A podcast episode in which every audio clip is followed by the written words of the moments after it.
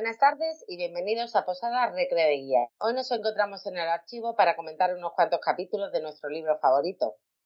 Hoy, y sin que sirva de precedentes, hemos dejado a los chicos en Ankers durmiendo la mon... No, perdón, quiero decir, estudiando los misterios del arcano.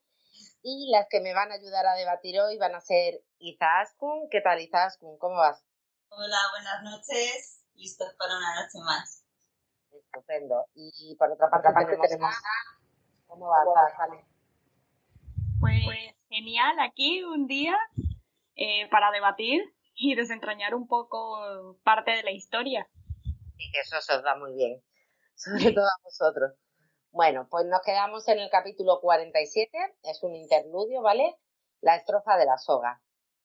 Pues nada, cronista se dirige a la, a la barra muy satisfecho con el trabajo que ha realizado, pide algo de comer y terminan sugiriendo Jake y Bass que sea una tarta. Yo no sé si os pasa a vosotras, pero yo cada vez que están hablando de tartas ahí, yo cogía una, porque parece que Quoth tiene una especial habilidad, no sabemos dónde la ha aprendido, pero como todo lo que él hace lo hace genial, pues las tartas también. A mí me entra un hambre.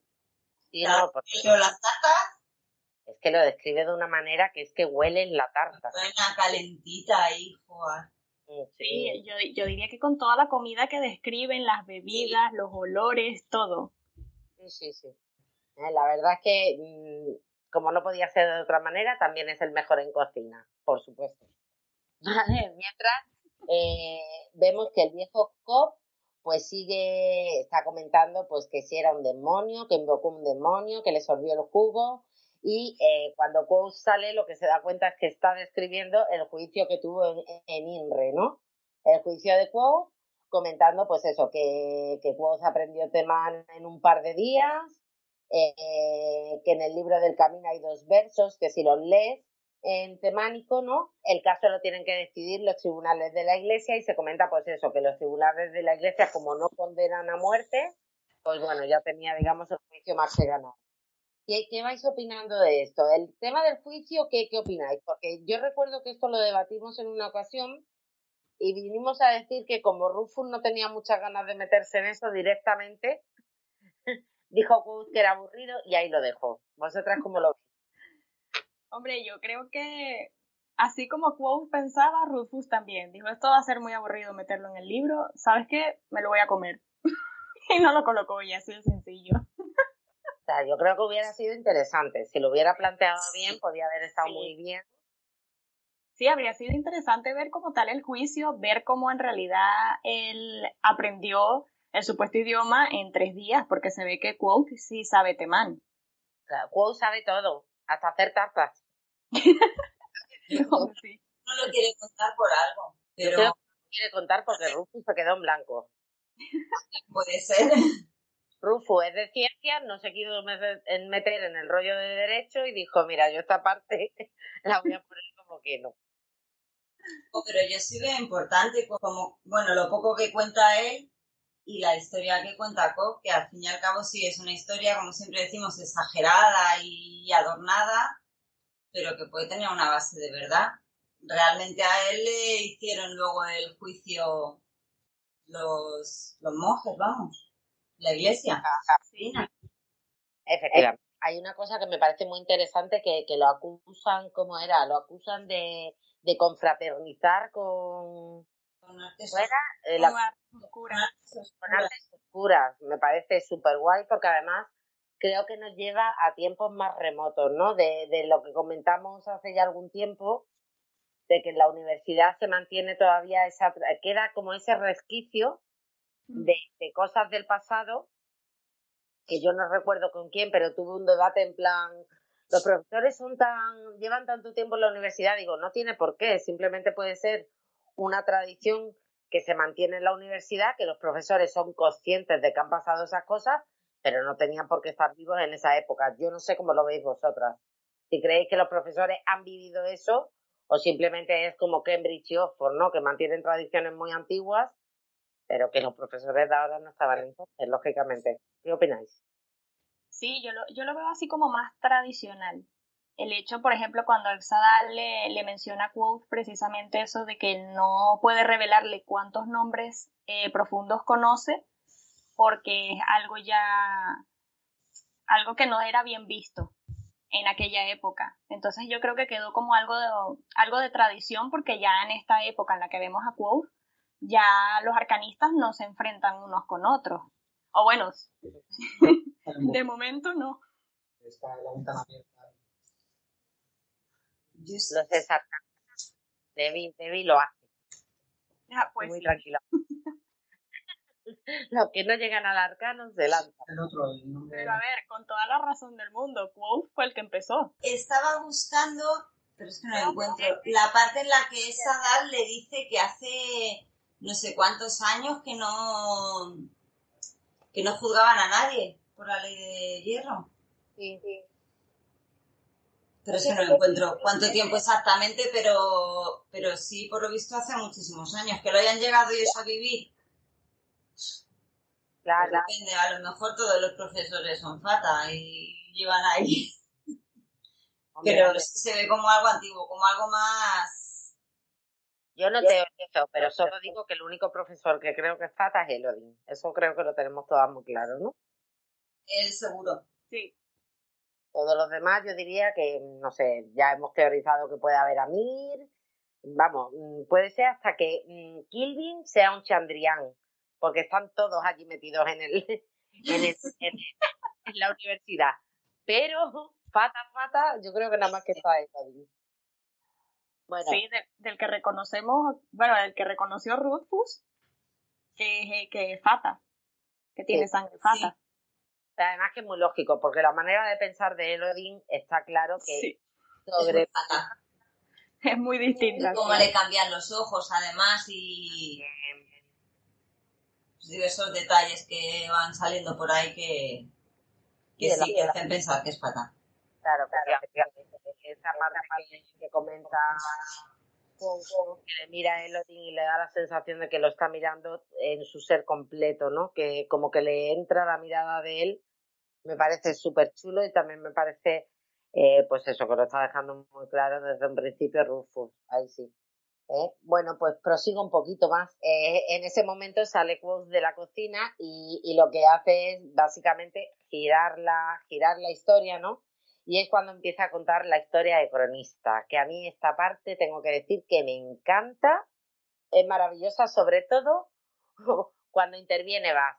Yo ya comenté que Bass es de mis personajes favoritos, por no decir el favorito, ¿no? Entonces lo que comenta Quoth es eso, que el cronista va por ahí con un libro enorme, que lo que escribes hace realidad, que si descubre alguno de tus secretos puede escribir lo que quieras sobre ti en el libro y, y va ya va, va ya vas va haciendo crecer la historia, ¿no? Es como su espada se llama Faz y su hoja está hecha con un trozo de papel, ligera como una pluma, y si te cortas ves sangre antes de notarlo. Vas también que es un poquito sanguinario siempre, ¿no?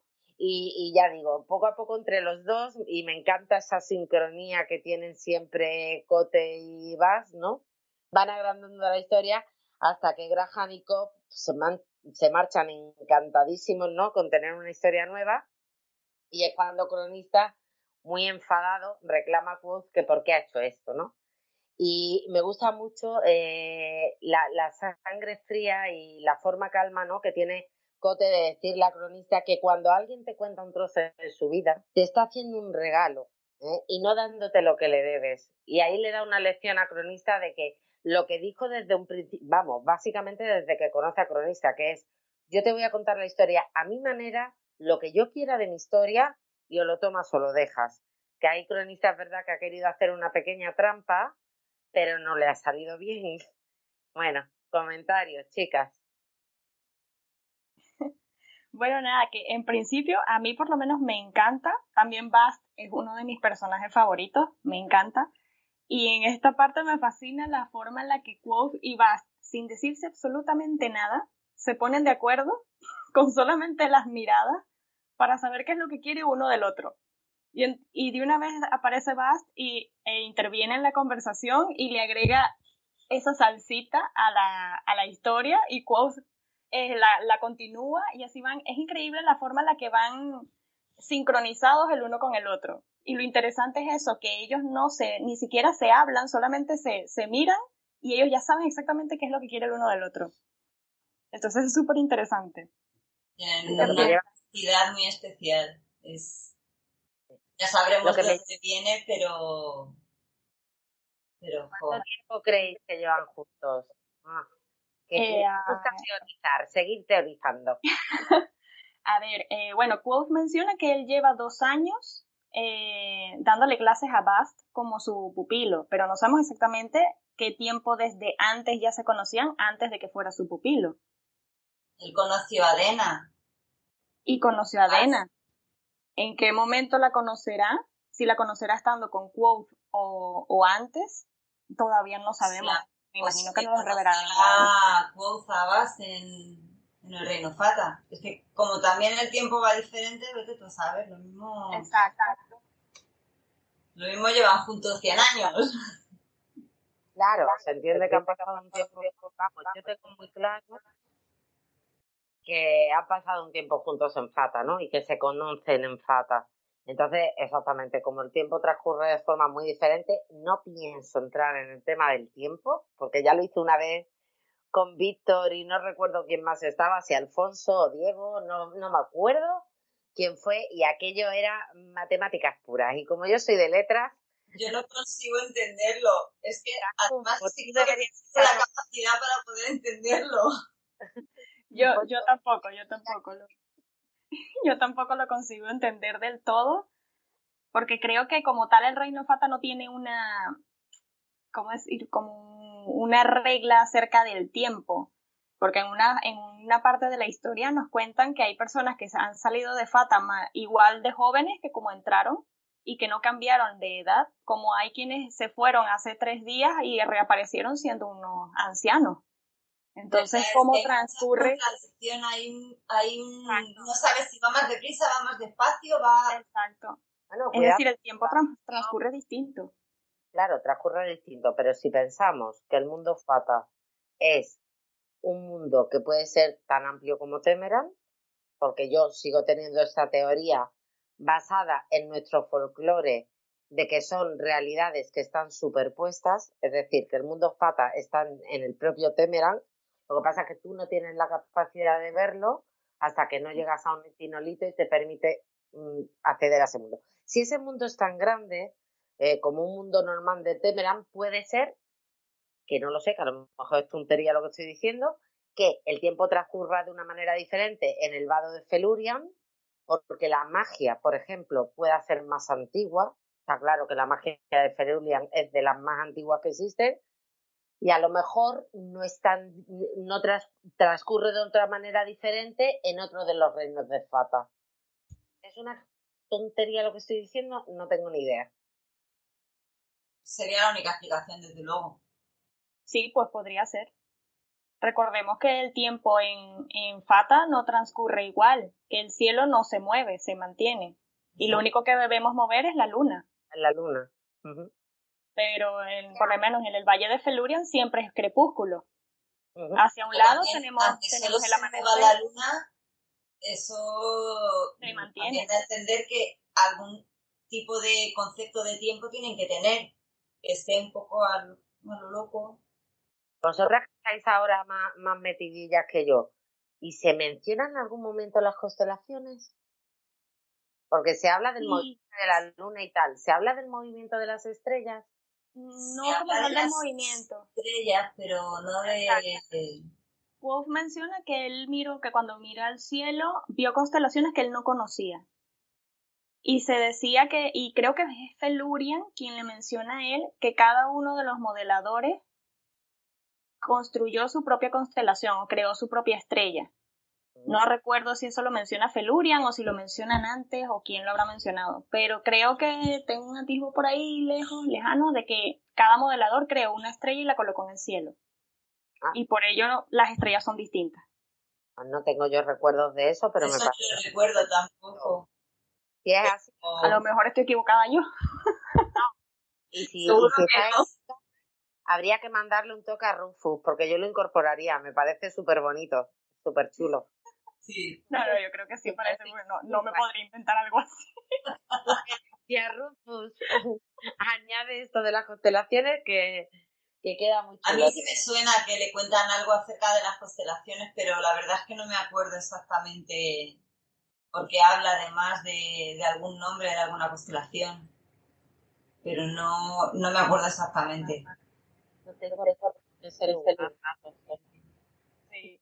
Y bueno, y por parte de la, la, historia, a mí me encanta la historia que le inventan a Cronista. Me encanta la reacción de Cronista, a ver, que se queda así como, no, no voy a reaccionar, me callo. Yo sigo comiendo. Pongo cara de póker, pero me está tocando las narices y bien.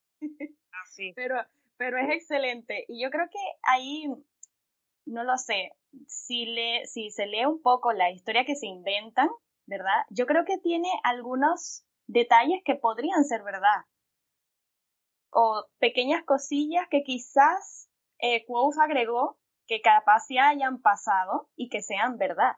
Porque, por ejemplo, hay una parte en la que pone que era miembro de la corte de Modek, prosiguió Code, pero se enamoró de la hija del gran rey. Eso fue algo que agregó Code como al final de la historia y pone de más abajo, ahora eran Graham y el viejo Cobb quienes asentían. Aquel era territorio conocido. Es decir, esa historia parece que ellos ya la conocían, obviamente no con el, el cronista, pero quizás sea la historia de otra persona, una historia creada de, para otro personaje, y ellos asintieron, ah, sí, y lo relacionaron, pero con otra historia. Yo pensé lo mismo, que, que ahí dentro de todas las barbaridades, digamos, que se inventa, mete, mete pequeñas verdades, no del propio cronista, pero igual sí de historias más conocidas o de otros incluso suyas, quién sabemos. Pues Exacto. hay alguna movida suya y... Exacto. Recordemos que, bueno, ninguna historia dura mil kilómetros y nos han dicho montones de veces que una historia puede, una historia puede ser real, pero siempre se le va a, añadir otras cosas y siempre va a cambiar, dependiendo de quién la cuente. Entonces le pueden agregar más salsa a la historia lo mismo con la historia de Taborlin, de que cuenta Cobb y la que cuenta Martin. Por ejemplo, hay algo interesante que menciona Quotes también dentro de la, de la historia. A ver. Mm.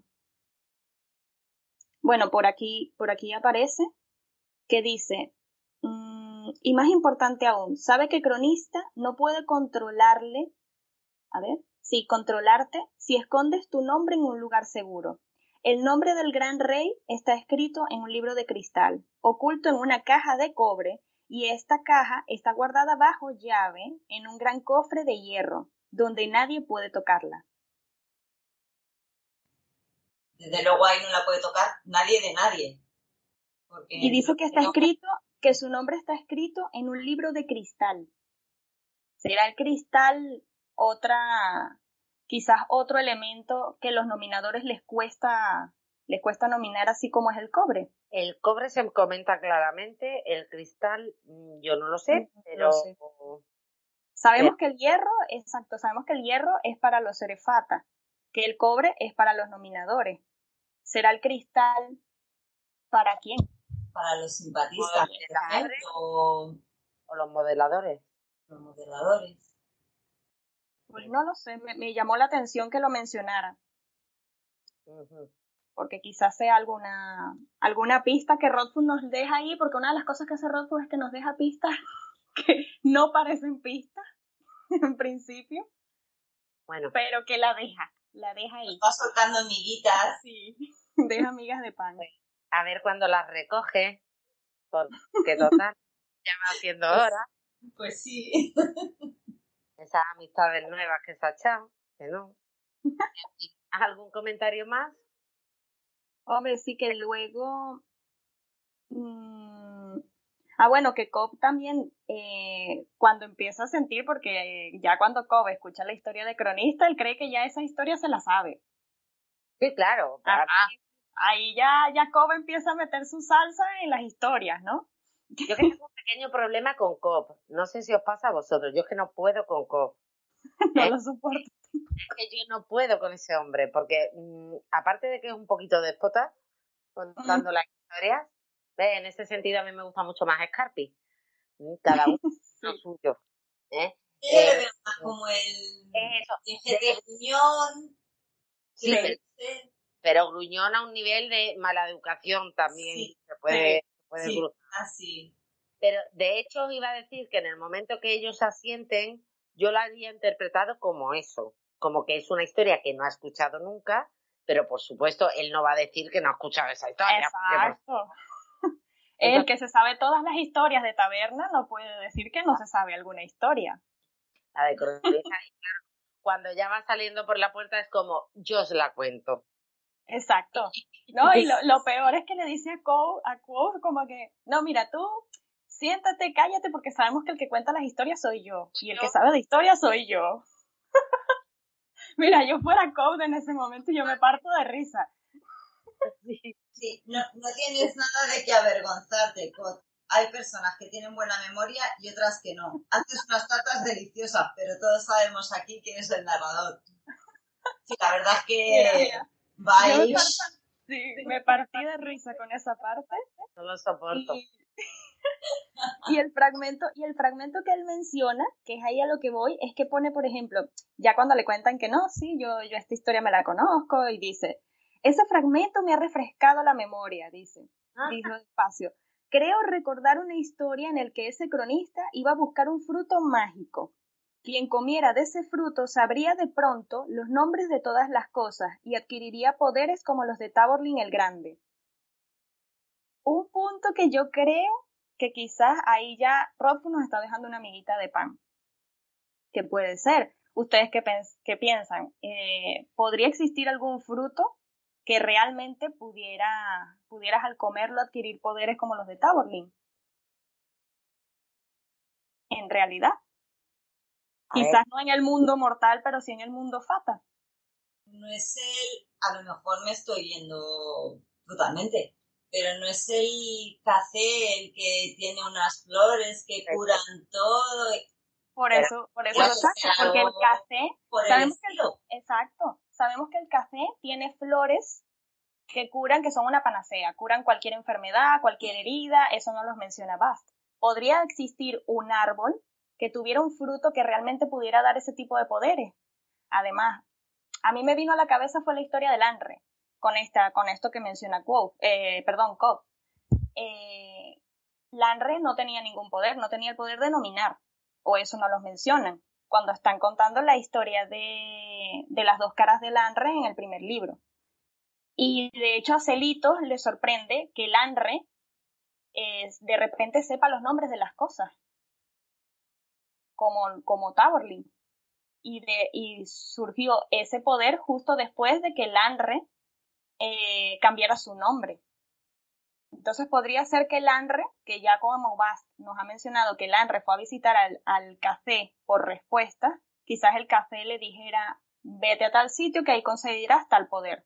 O que incluso los frutos sean del café, porque sabemos que el café mm, tiene el efecto maligno del mismo, el efecto curativo de sus flores, pero si tiene flores posiblemente tenga unos frutos. Y puede que sean incluso esos frutos los que te otorgan esa habilidad. Quien quita, tal vez. Bueno, las flores no se convierten en frutos. Eso es lo normal. Por eso. tiene flores. flores. A lo mejor no fue en la época en la que estaba el fruto. Claro. No sé. Ahí te Yo ya no puedo teorizar ahí más de eso. Hasta, hasta que Roku nos los explique. Llevamos un capítulo. Vamos bien. Oh, vale. En fin. Capítulo 48. Una ausencia elocuente. Proseguimos, porque llevamos con el interludio y es un simple media hora. No me quiero imaginar lo que vamos a tardar en el capítulo 48. Al final vamos a hacer tres capítulos. Sí, sí, yo. Es lo de siempre. Mira, que preparando, esto es Metaposca, preparando el otro día el programa, hice tres capítulos, correcto. Y, esta tarde he dicho, Dios mío, vamos a preparar unos poquitos más porque, jolín, pues no, juraría que con tres capítulos vamos a tener eso. A ver, yo, yo leí hasta el 53. Yo sigo a la 53, 54. Sí, yo me he quedado en el 53 en Severin. Entonces me parece además un punto muy adecuado para... Para terminar, exacto, cuando llega a Severin. Sí, llegamos. Pues a ver, chicas. sí, llegamos. Que nos dispersamos. Yo pensaba que con vosotras iba a ser todo más directo, pero no, pasa exactamente igual con los chicos que con las Ángela, que tenemos a Alejandra, que es una crack. No, no, es brutal, brutal. Yo no me quiero imaginar. No me quiero imaginar en un apagón de luz, Salva y Ale, encerrados en un ascensor, ¿dónde puede acabar eso? Increíble, para grabarlo, por favor. Publican el tercero, el cuarto y el quinto, te lo digo. Es su alma gemela. No, no, son, Rodfus nos tiene que contratar. Yo nosotros le ayudamos a terminar el libro. Yo apoyo la moción. Son de Night en una noche de luna llena, los dos. No de hablar. En fin, prosigo. Si me dejáis. Bueno, Quote obtiene eh, una de las últimas horas en el sorteo de las misiones, ¿no? Eh, considera que mejor contar con más tiempo porque con el juicio pues no había tenido tiempo de preparar eh, estos exámenes. Es un momento óptimo para Kwon, ¿no? Tiene 13 talentos en la bolsa, no está mal. Y comenta eso, que las horas que había pasado investigando el GRAM, pues también le habían hecho conocer muy bien al archivo.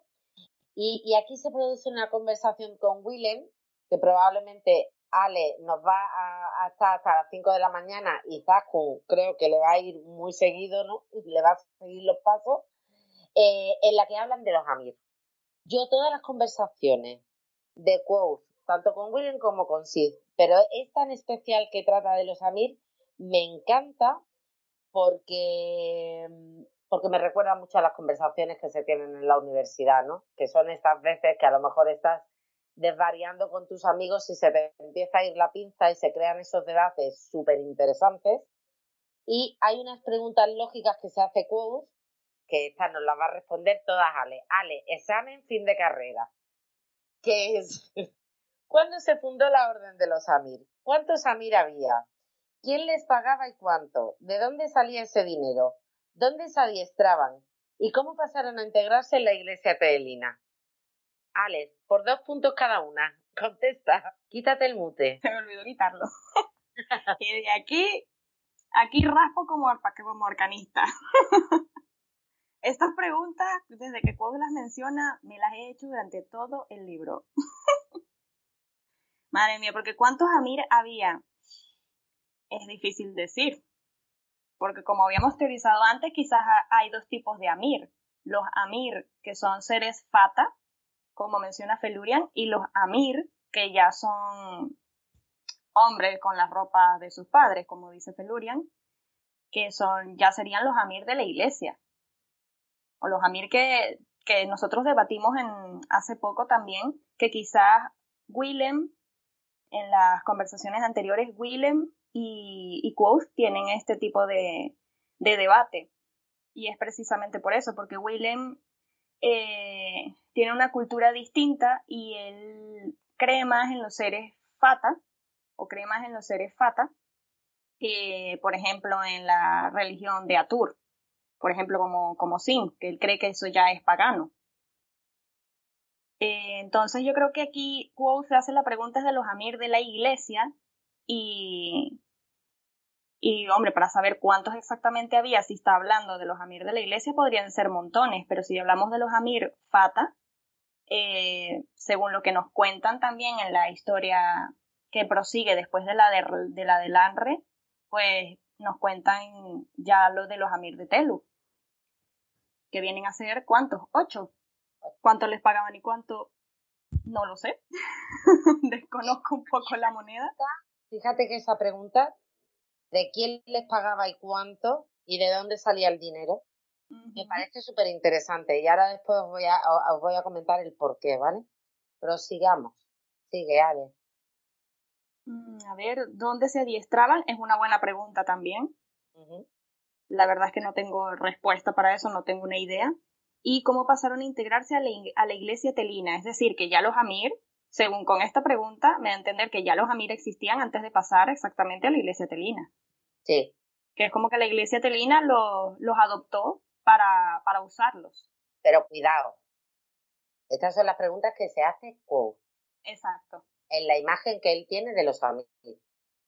Sí, porque él piensa que son anteriores a la iglesia telina. Claro, efectivamente, es su pensamiento. La realidad es que Quoth no tiene ni una sola prueba documental de los Amir. Y ahí es donde yo quería ir. ¿eh? Si estas preguntas, si tú compras, a mí me gusta mucho todo el rollo de los Amir porque, porque está muy sacado, totalmente sacado del tema templario. Sí. Mm. Está más claro que el agua. Entonces, claro, cuando comenta que no hay documentación en el archivo, que es una de las bibliotecas más grandes de Temeran, sino la más grande, el hecho de que no haya, de los templarios sabemos que desaparecieron eh, en el 1300 y pico, ¿no? Pero tenemos documentación del temple la que queramos, ¿sabes? Y da igual donde te vayas. Tenemos documentación en España, tenemos documentación en Francia, tenemos documentación en Italia y donde quieras. Entonces, que no haya un solo puñetero documento en todo el archivo. Yo entiendo la frustración que tiene que tener Quote, porque tiene que ser como diciendo, ¿realmente existieron? Lo, que no entiendo es cómo no sabe la pregunta de, ¿realmente existieron? Porque claro, es que no hay una sola puñetera prueba ni documental, ni arqueológica, ni nada. ¿eh?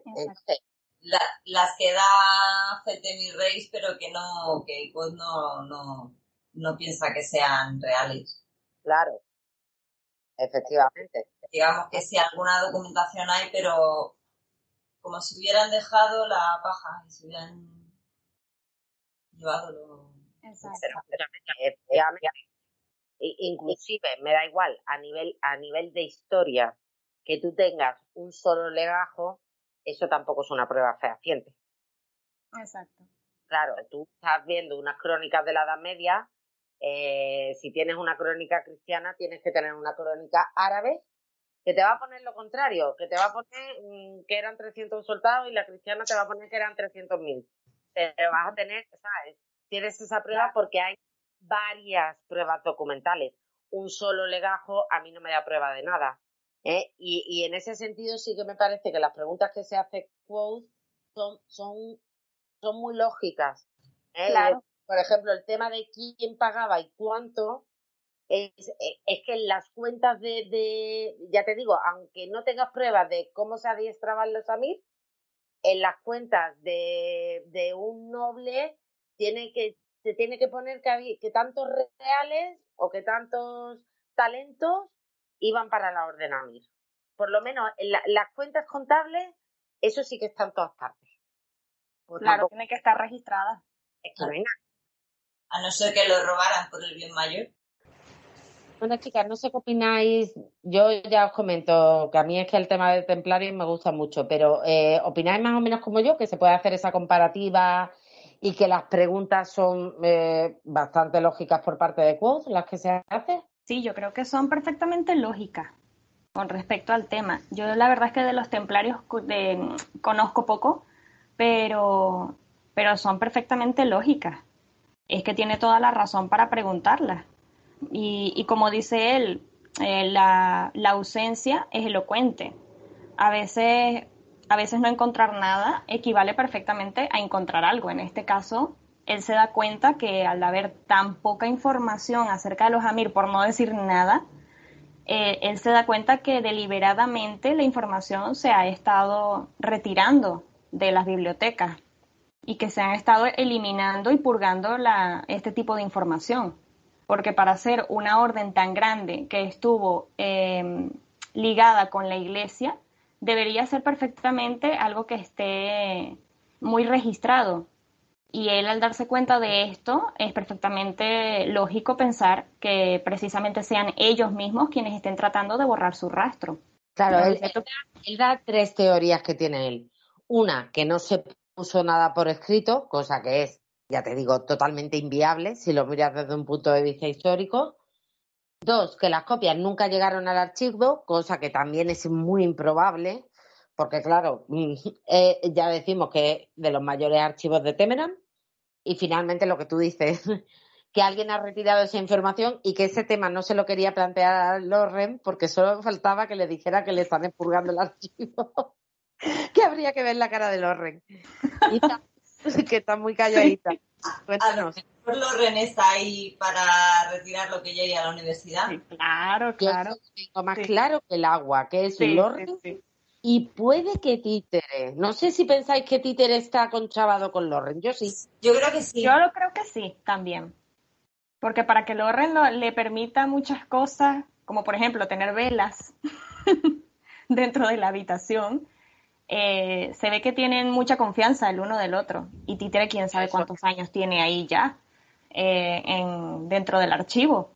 Pero yo creo que Títere también es uno de ellos. Sí, quizás sea pues con la similitud también con los templarios como de distinto nivel, de distinto grado. Títere y Loren, que Loren sea superior A, a Títere. Claro, y Rufus se ha basado en templarios, que yo estoy prácticamente convencida de que se ha basado en esa historia. Templarios había muy poquísimos. Lo que eran templarios había muy poco. Lo que sí había era, eh, digamos, eh, gente que trabajaba con los templarios que sí que estaban en la orden, pero no llevaban, por ejemplo, la vestimenta blanca con la cruz roja, ¿no? Ya eran, digamos, grados menores, sargentos, gente que se dedicaba a la logística y tal, no me sale la palabra, pero bueno, era esto. Pero templarios en sí no había tantos. Entonces, con los Amir da, esa misma sensación. ¿eh? Y de hecho, eh, tenemos a los Amir y tenemos a los Tiridae, ¿no? Que son ya, digamos, digamos, que serían más maestres templarios. Lo que pasa es que maestres nada más que había uno y edades, pues no sabemos cuántos, pero poquitos también me imagino, ¿no? A mí se les llama en plural porque hubieron porque hubieran varios, pero no en el igual que ha habido varios grandes maestres de los templarios, pues varios Ciridae, por eso hablan de los Ciridae, que no tuviera que haber más de uno en el mismo tiempo. Claro, con templarios tú tenías el gran maestre, pero luego, lógicamente, en cada comando, en cada. Oye, estoy fatal esta noche, perdonadme. Es el Mece. Eh, en cada ciudad y tal había un maestre, ¿no? Que también llevaba. No, no estoy diciendo los títulos correctos, pero bueno, ¿me entendéis? Sí, sí, se te entiende. Un comandante supremo, joder, estoy fatal. Pues algo parecido con los ciridaes. Voy a dejar el meceglin, me voy a pasar al agua. Vale, y me hace, mucha gracia que Willen en un momento dado intenta debatir, porque todo el rato Willen como que lo va dejando hablar, ¿no? En plan, mira, el chalao este que sigue hablando porque yo no me voy a meter. Pero me hace gracia lo de la ascensión del juez mendicante que sube a la figura de Amir, como teoría de, de Willing. Y entonces Poe inmediatamente le dice, pues demuéstramelo sácame un documento. Y claro, ahí volvemos al problema que estamos diciendo, que es que no hay documentos de nada. ¿Eh? Y sí que comenta que, que, sí hay una referencia a una MIR que lo prendieron y tal, pero finalmente se demostró que básicamente era, eh, era una criatura que, bueno, que era como el tonto del pueblo, ¿no? Que, ni siquiera llegaba a, a, tener dos dedos de frente como para ser una MIR. Exacto que estaba chalado, le dice. Sí, básicamente era eso. Ay, eh, y quiero apuntar que me encanta que Willen le dice, empiezas a hablar como Elodin. Ay, sí. es que yo creo que se le está pegando. Es que, además como que esquiva el tema y sigue, sí, pero tal que... Pero porque creo que Quoth es maleable. Yo no noto que Fela haga esas cosas y Fela termina conociendo mucho antes que Quoth el nombre de la piedra. Pero, pero es que a Quoth se le pegan esas cosas. Se le pegan o quizás es que tenga puntos en común con Elodin, como la sangre fata o... Mm, Pudiera. A lo mejor son excentricidades de... De fata. De fata. claro, lo que sucede es que, claro, Quoth es cabezota y es como... Se va mucho a lo lógico y Elodin es más resolutivo, es más libre. Es un espíritu libre. libre como el viento. Exacto. Es que Entonces, claro, es una maravilla. Ya está. Hay que decir, me hace mucha gracia porque Salva comenta muchas veces que, que Elodin está basado en un personaje de, de la espada de Joran, ¿no? Que es una trilogía muy buena, que la vuelvo a recomendar. Salva ya la ha recomendado hasta el aburrimiento. Yo la recomiendo. Mucho y yo la voy a tener que enganchar al final. Es una chula. ¿Cómo, ¿Cómo, se llama? Se llama La Espada de Joram. Y, ah, y hay un personaje que es Sinkin, que, que, que, tiene puntos en común. No, a ver, Elodin está como más desarrollado, ¿no? Pero Sinking yo creo que puede ser perfectamente, como dice Salva, la raíz de Elodin. Y, y de verdad, si le podéis echar un vistazo, mmm, echárselo porque es una trilogía que merece mucho la pena. Lo haré, lo pondré en lista. Se tendrá que poner en primera fila de, de la lista. Además, sí, además sí. oye, que se les es fácil, ¿eh? que es rapidito, son solo tres libros, no es como la rueda del tiempo, ¿sabes? ¿Por qué lo dices? Nada, yo ahí voy a caer. ¿Eh?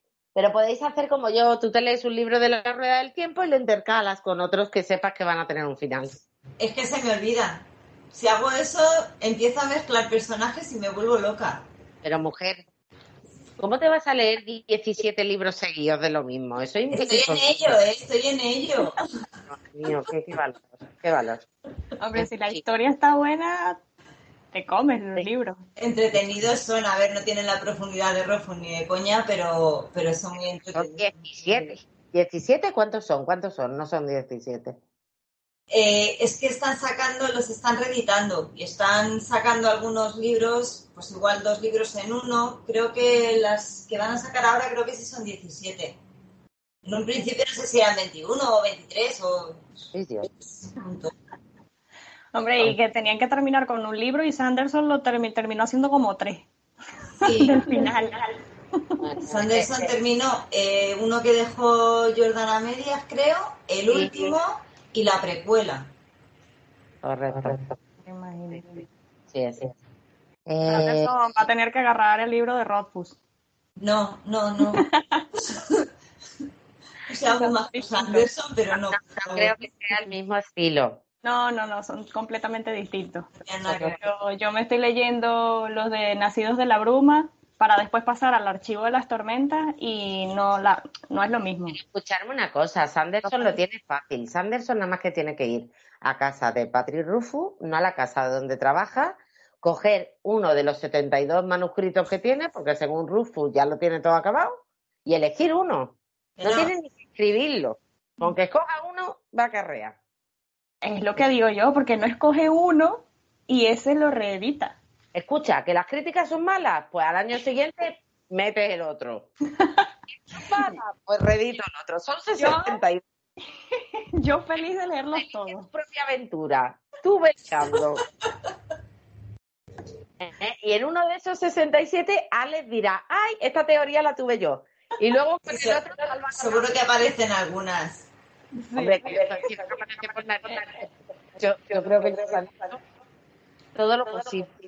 Y no vamos ni por un cuarto del libro. Ahí lo dejo caer. Bueno, prosigo, ¿vale? Eh, a ver.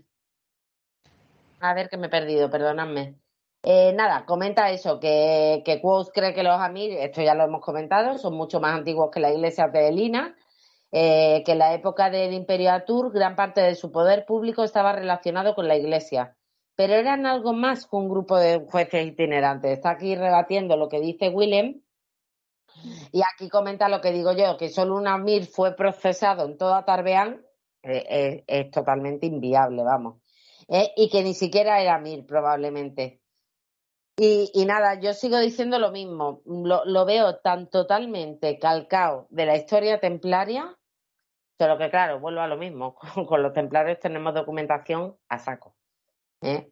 También es verdad que mucha es inventada, cosa que también podrían haber hecho los Amir, que es decir, en lugar de quitar toda la documentación, intercalamos leyendas y mitos y de esa manera podemos hacer un despiste. Pero no, es que expurgan todo. Sí. Bueno, en, una, eh, en los capítulos anteriores, eh, cuando van a ver a Títere, precisamente por una discusión entre, creo que es Willem y, y Quoth, eh, que encuentran dos libros que cuentan historias distintas, que se supone que, que hablan del mismo hecho, pero Sí. que la, la historia la cuentan de manera distinta. pero eso es muy normal. Izaskun, perdona, habla y ahora te digo yo. Eh, sí, cuando dice que los que, que el edicto fue del. Pues que no me acuerdo, del emperador. Nerton o algo así. Es que no me acuerdo de los nombres. Sí, sí. Pero hay dos versiones que se contradicen. Que luego dicen que es que el otro es cabeza de turco y lo utilizaba la iglesia para. Eso es normal. Tú, leete la batalla de Navas de Tolosa, narrada por las crónicas cristianas, y léetelas por las crónicas árabes. Estás leyendo, vamos, es que no tiene nada que ver. Pero ni en número de soldados, ni en armamento, ni en nada. Cada uno cuenta la historia que tal. Y esa es la ventaja que tiene. Tú te lees los dos estos y terminas sacando una historia más o menos objetiva de lo que pudiera haber pasado. Pero claro, en este caso de los amigos es que no tenemos absolutamente nada. Es que ha purgado todo el archivo, ¿eh? Sí, no, no hay nada. Es increíble, ya te digo, a mí me llama mucho la atención. Son personas que van recorriendo Temerán en busca de libros antiguos o libros mm. escasos o ediciones especiales mm. que para llevarlo a la universidad y que no hayan encontrado absolutamente nada de los AMIR. Hay además lo renace filtro y luego deja en el archivo De hecho, se, se me ocurre que quizás el incendio de Caluptena que es una referencia clara a, la Biblioteca de Alejandría, eh, sería que el incendio de Caluptena en realidad fue algo que quizás eh, podrían ser los responsables los mismos Amir. Perfectamente. Para, para eliminar todo rastro de... Bueno, no lo sé, porque la verdad es que ahora no recuerdo eh, qué tiempo, no sé si mencionan el tiempo de cuando ocurrió el incendio de Caluptena, a ver si concuerda un poco con la disolución de los Amir. Pero yo veo posible que quizás el incendio de Calutena haya sido algo que en realidad fue adrede. Sí, perfectamente podría haber sido. También hay un paralelismo muy curioso, porque exactamente igual que no se encuentra absolutamente nada de los Amir, tampoco se encuentra absolutamente nada de los Chandrian. precisamente, sí. Está claro que hay una clara intencionalidad en que no haya, eh, hay, hay una parte de la historia antigua de Temeran que se quiere intencionadamente borrar. Eso está claro. Eh, y ya digo, yo sigo diciendo que en el caso de Quoth tiene la gran ventaja de que al viajar mucho ha conseguido trozos casi todos orales, además, narrados por diferentes personas, incluso de los Aden, que es muy complicado. Y yo creo que en el tercero va a conseguir hacer un poco recomposición de ese puzzle. Pero volvemos a lo mismo, todo es por tradición oral. No, no termina de tener una prueba fehaciente con respecto a ninguno, ni con respecto a los Amir, ni con respecto a los Chandrian. Sí, es cierto. Pues nada, proseguimos. Eh, ya nos metemos en el capítulo 49, el Edena ignorante, que también me encanta, porque aquí eh, se, da un poquito más de protagonismo a El Sadal, que además es un profesor que me encanta, sí, me encanta a mí también, y le comenta, bueno, básicamente después de de hacer unas cuantas preguntas así, le invita a comer, cosa que Quo se extraña bastante porque no debe estar muy acostumbrado y tal. Volvemos a lo mismo, se menciona el tema de la trucha con limón, que yo cada vez que hablan de comida en ese libro no sé por qué, pero me llama mucho la atención porque siempre me apetece, no sé, me llegan los olores, lo describe muy bien. Dime. Los quesitos con las mermeladas. Uy, sí. Es todo, es todo. Me voy a ir a cenar ahora otra vez, ¿eh? No, si es que, de verdad. Muy mala Está claro que el tema de las comidas a todo el mundo le llama la atención. Es que te abre el apetito. Hay que hacer un programa de comidas en Temeran. Yo ahí lo dejo caer, para Diego. Qué bueno. ¿Verdad? Y música, y música también. Cada vez que Quote toca o alguien se monta en el escenario, ay, apetece escuchar esa música. Yo hice tradición, hice un podcast de comida en la Tierra Media y te lo digo de verdad, una vez que lo terminé fue como, Dios mío, el frigorífico dejármelo abierto. Porque... de verdad. Pastelillos de semillas, de las lembas, de no sé qué, pues oye. Bueno, vamos a pasar al capítulo 49, el Edena Ignorante. Y, aquí se narra, pues eso, el encuentro que tiene Quoth con el Sadal, que a mí es un profesor que particularmente me encanta.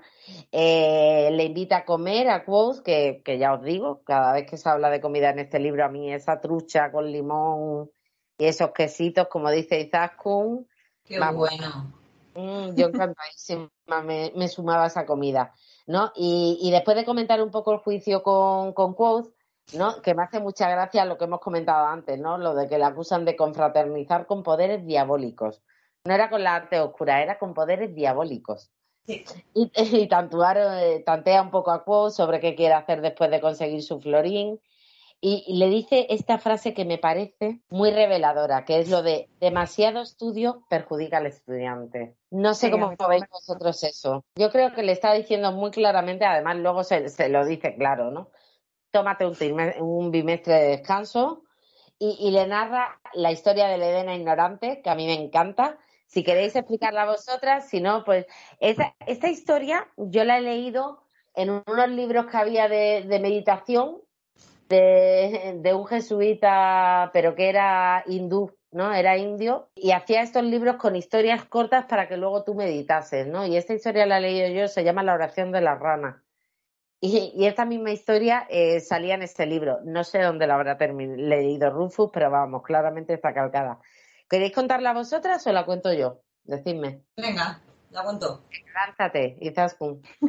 Pues Sadal empieza a contar la historia, va de... es un arcanista que es muy instruido, muy culto, conoce los nombres de muchas cosas y sale a ver mundo. Cuando va recorriendo el mundo, dice que cuando iba camino de Tinué, que llegó a un lago que tenía que cruzar y encuentra a un barquero con una barca que es un Edenaru. Pues le lleva, le cruza el lago con su barca y el arcanista pues le empieza a preguntar sobre temas más, más científicos, más, más culto, no me gusta la palabra culta, pero porque creo que, que la cultura es diferente en cada sitio y en cada persona, entonces, pero sí, le empieza a hacer un tipo de preguntas que el Edena pues no, no sabe las respuestas, no tiene ese tipo de educación y no sabe las respuestas. Y en un momento dado el arcanista pues se enfada y le dice, pero ¿cómo no sabes nada de estos temas? Dice el Edena, no sé nada ni me interesa saberlo el arcanista le dice que, que todo hombre tiene que aspirar a algo más, a más conocimiento, bueno, que deben de dejar de hablar ya para el resto del camino, hasta que en un momento dado el barquero ve que se acerca una tormenta, una tormenta y le dice al arcanista que, no les va a dar tiempo a llegar a, tierra con la barca y que la tormenta pues que, que se acerca chunga, que le va a hundir. Y el barquero se tira el Edena comienza a nadar sin problema hacia la orilla y el arcanista no sabe nadar. ¿Qué nos cuenta un poco esto? Que por mucho que sepas, mm, por muchos conocimientos que tengas, por muy listo que seas, eh, tienes que saber aprender también de la vida, de las experiencias que te da la vida. Si no, puede que tengas muchos conocimientos, pero te va muy mal es lo que viene un poco a decirnos el Sadal con esta historia. Es mejor, sobre todo en ciertas, en ciertas ocasiones, ¿no? Y, y, dice el Sadal una frase que a mí me encanta y que además creo que es una frase muy edena, que es lo de que las historias contienen toda la verdad del mundo, ya lo sabes. Y ahí creo que el Sadal demuestra que, que también tiene conocimiento de, de, de, lo que son los edenas. También me hace mucha gracia cuando Paul le dice que, que, el acento que pone de Dena no es muy bueno. Como diciendo, ¿eh? por aquí no. Algo tiene que criticar. Efectivamente. Bueno, chicas, pues vamos a hacer una pausita, ¿vale? Bueno, pues volvemos de la pausita y, esa misma noche Quoth le cuenta la conversación que ha tenido con esa Dal, ¿no? A Will, a Sin y Manet. Y como siempre, vuelvo a destacar que sale muy poquito, pero yo adoro a Manet. Es que me encanta. Es que yo vuelvo a insistir que Rufus tiene ciertos personajes secundarios, pero que son oro puro. Oro puro. Y que, claro, no le puede dar más protagonismo porque el libro ya tiene 1200 páginas, pero que es una lástima, porque algunos, y Manet es una pena que no lo saque más. ¿eh? Porque le dice muy claramente que si va al examen de admisiones es un idiota redomado. Ya se lo dice. Lo que le ha dicho Sadal muy finamente, Mané se lo dice muy a la clara. ¿eh? Es que, y es directo. No, no, Manet, vamos, eh, no lo puede dejar más claro. También le, explica, porque ya sabemos que Manet lleva muchísimo tiempo, con lo cual ya sabe que hace mucho tiempo que no se acusa a nadie de confraternización y que una historia escandalosa hará que le pongan una matrícula desorbitada. Y cuando hablamos de matrícula desorbitada, nos vamos a 35 talentos como mínimo. O sea, fijaros al punto que llega el, temor que tienen los profesores a que haya una, una mala eh, praxis o llamarlo como queráis, ¿no? En la universidad. Sí, a verse envueltos en polémicas. Claro, efectivamente. Es que, como menciona Manet, eh, eso le ha dejado un ojo morado a la universidad. Porque, como mencionan también, eh, quizás, como dice él, a mí me alegra de que a ti te hayan dejado salir, que no te hayan, no te hayan metido en la cárcel, que no te hayan eh, lastimado ni nada por la ley del hierro, pero ciertamente eso le ha dejado un ojo morado a la universidad. Le ha recordado a la gente que a pesar de que ya no es necesario tenerle miedo a un arcanista, le recordaba a la gente el por qué les tenían miedo a los arcanistas. Claro. Sí, le dice que, que, es peor el que le han declarado inocente y se sepa que el que le hubieran declarado culpable y no se hubiera sabido. Sí, la publicidad no le viene a nadie. Sí, exacto. Y me encanta una parte que le dice, wow, eres un chico listo, pero te cuesta mucho escuchar las cosas que no quieres oír.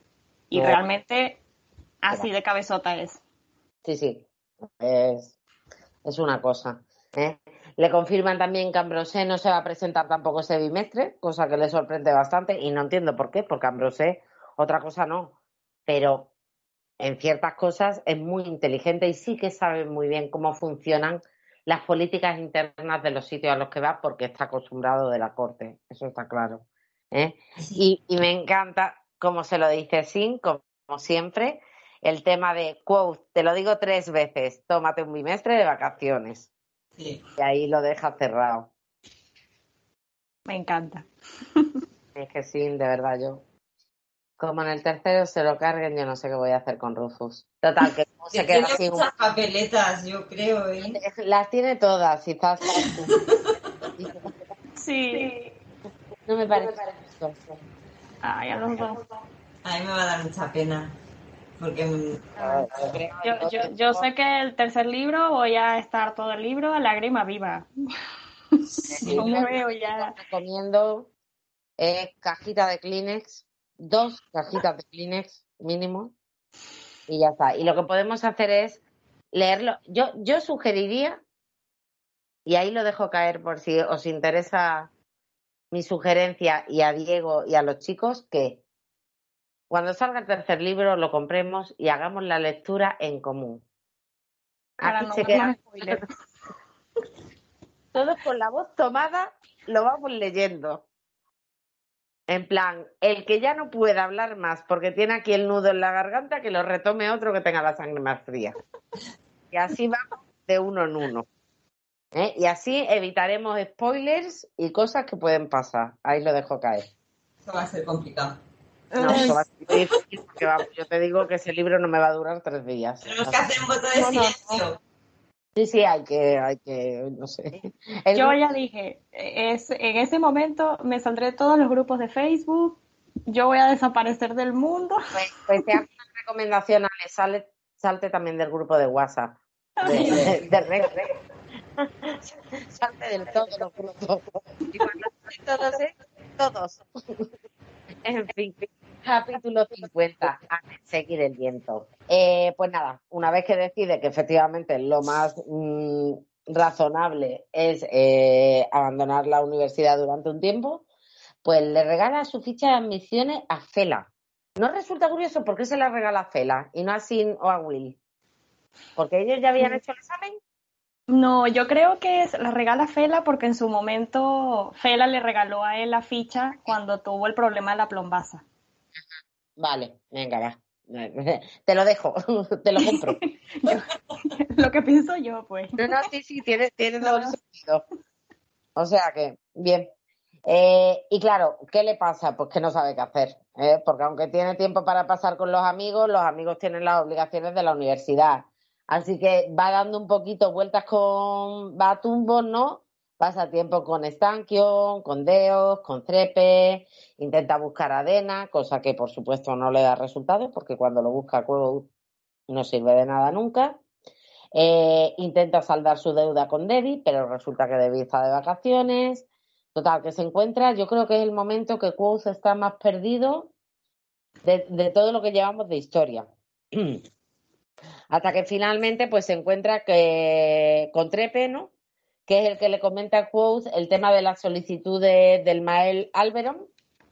Eh, bueno, eh, me gusta un poco cómo, cómo lo pone en situación, en el sentido de que los tatarabuelos de, Alberon fueron los reyes de Vint, antes de que se impusiera el imperio, le explica un poquito de qué va la corte del Maer y, vamos, a Quoth le falta tiempo, es decir, mañana mismo salgo, ¿para qué me lo voy a pensar más? Aquí no hay nada que pensar.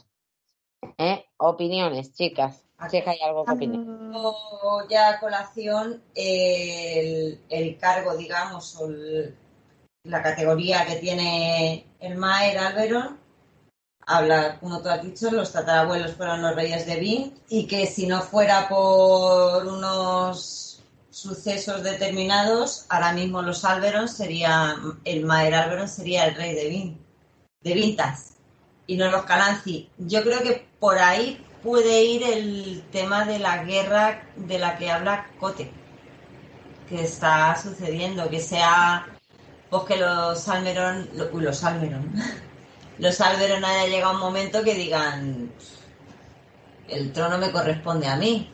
Y de ahí venga la guerra, posiblemente. Pero la desatacó. Pero yo pienso que, como Isa también, y yo creo que eso es una guerra, también dentro de toda una guerra civil. Aparte de los seres fata, los, los escrales y todo eso. Que eso creo que es lo que desata a también, ¿no? pero creo que dentro de esa guerra está la guerra civil. No, no, creo como... no o, que quizá Quoth haga algo que sea el desencadenante de esa guerra, pero evidentemente el pique lo tienen que tener para que haya una chispa que diga, venga.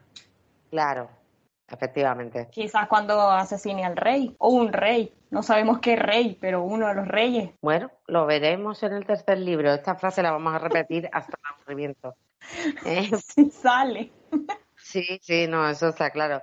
Eh, también ve y me parece muy correcto una buena oportunidad para investigar sobre los amigos, ¿no? Es lo que decimos, el que viaja más, pues tiene más opciones de conocer diferentes versiones de la historia.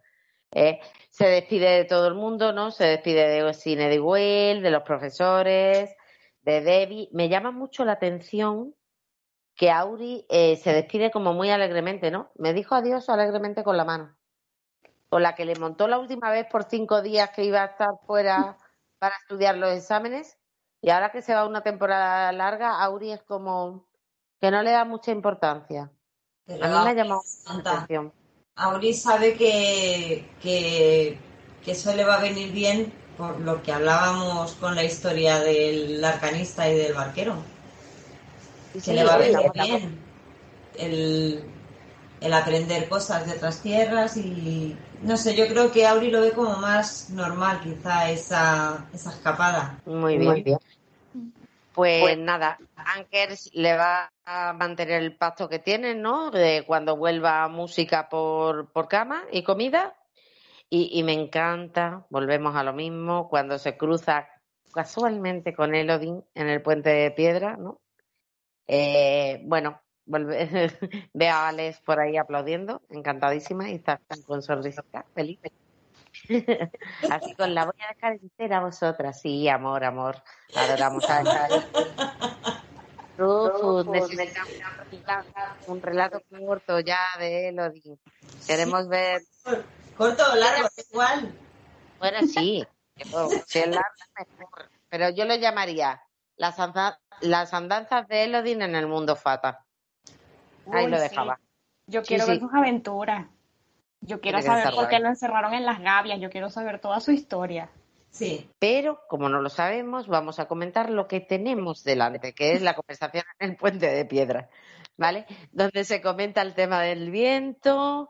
Me gusta mucho porque Elodin siempre hace referencias a cómo antiguamente pues se llamaba pues eso a estos alumnos que se tomaban este descanso, ¿no? Que era pues eso, persiguiendo al viento, perseguir al viento. Me gusta también mucho lo que comenta de que desde los bordes todo se aprecia mucho mejor. ¿eh? Es como ver las cosas de otro punto de vista. A mí me recuerda un poco al Club de los Poetas Muertos, ¿no? Lo, lo de si se ponen ustedes en otra posición o encima de la mesa, verán el mundo de otra manera. No tengan siempre la misma visión. Cambien, cambien, pues eso, las cosas, la forma de ver las cosas para poder tener una mayor amplitud de miras. Y ahora ya os dejo a vosotras hablar todo lo que queráis de Elodin. Yo creo que ahí Elodin se refiere más. ¿Perdona? A las 5 de la mañana es el toque de queda. Vale. Dale la bocina para que paréis. Vaya tela. Eh, a ver, ¿qué me he perdido? Ah, vale, lo de los yo creo que ahí Elodin se refiere más a, que cuando tú te pones en situaciones más límite, más de riesgo, tu cuerpo responde o tu mente responde mejor de lo que incluso tú crees. Entonces, yo creo que va por ahí, por poner un poco al límite a la persona para que despierte la mente dormida. Sí, bueno, y en, y en situaciones se ve cuando Quoth está en peligro que acude, acude a él el viento, sin él pedirlo. Correcto a veces, a veces acude solo, como en el hecho de, por ejemplo, cuando está en la ventana que va a robarle por primera vez el anillo a, Ambrose en las habitaciones, se ve como el viento lo salva de una caída. Sin embargo, también, sin embargo, también lo encerró dentro de la, de la habitación, pero lo salva de esa caída. Y acudió a él cuando estaba nervioso en el, en el árbol, en, cuando estaba en Ademre, en el árbol espada, a él cuando, cuando estaba en peligro con Felurian también. Entonces, ciertamente en situaciones de peligro o de mucha ira, eh, el viento acude a él. Pero ¿por qué él lo llama a lo mejor sin darse ni cuenta? Pues puede ser también. Yo creo que tiene esa capacidad. Es decir, en el caso de Quoth, que tiene eh, una mayor empatía con el viento, ¿no? Eh, pues efectivamente, eh, sin proponérselo ante determinadas situaciones, es un poco como Harry Potter, ¿no? Y me vais a perdonar la comparativa. ¿eh? Cuando se enfada o cuando tal, la magia acude a él porque ya es una persona que, que tiene ese don. O sea, todos sus compañeros, Harry estudia magia y tal, pero él tiene un don con la magia un poquito mayor, digamos, el resto de sus compañeros. Entonces, cuando tiene un enfado, cuando tiene una situación de estrés, la magia acude a él de una forma natural. Y a mí me da la sensación de que con Quoth pasa lo mismo, que tiene esa empatía innata con el viento, porque de hecho desde muy pequeño ya consigue llamar al viento, de una forma imprudente y de una forma totalmente inconsciente, Sí, cuando está con Avenci, ¿no? Pero ahí no llama al viento. Ahí lo que hace es vincularse él con el aire. Entonces, sí, pero no llama al viento. Es cierto. Vale. Igualmente, a lo que voy me refiero es a que tiene esa pequeña empatía, bueno, pequeña o grande, no lo sabemos, eh, que, le ayuda en ese sentido, ¿no? Me perdí. Me que tiene la empatía con, con el viento. Sí, sí, eso lo tengo eso lo tengo claro. Creo que es con Natural Aquo. ¿eh? Igual que a lo mejor a Fela le ha costado más el, estudiar la piedra. Creo que Fela lo han se habla poco, ¿no? Porque está todo desde el punto de vista de Quoth. Pero creo que Fela ha hecho un estudio como más mm, teórico, por decirlo de alguna manera. Y en el caso de Quoth yo creo que lo lleva innato desde muy pequeño. Otra cosa es que tiene que despertar la mente de dormida para tener ese dominio del viento. Pero en ocasiones, lo que dice Ale, el viento le ayuda, eh, eso yo lo tengo muy claro. Sí, hay, hay una frase que me gusta aquí que, que Quoth dice, eh, me temo que voy a tener que marcharme de la universidad durante un bimestre o dos. Y Elodin, y Elodin le responde algo así como que, ¿de verdad lo temes? Y entonces Quoth le responde así como, no, es una forma de hablar. Y Elodin le responde, nuestras formas de hablar son como dibujos de nombres, nombres vagos, débiles, pero nombres al fin y al cabo. Ten cuidado con ellos. Sí.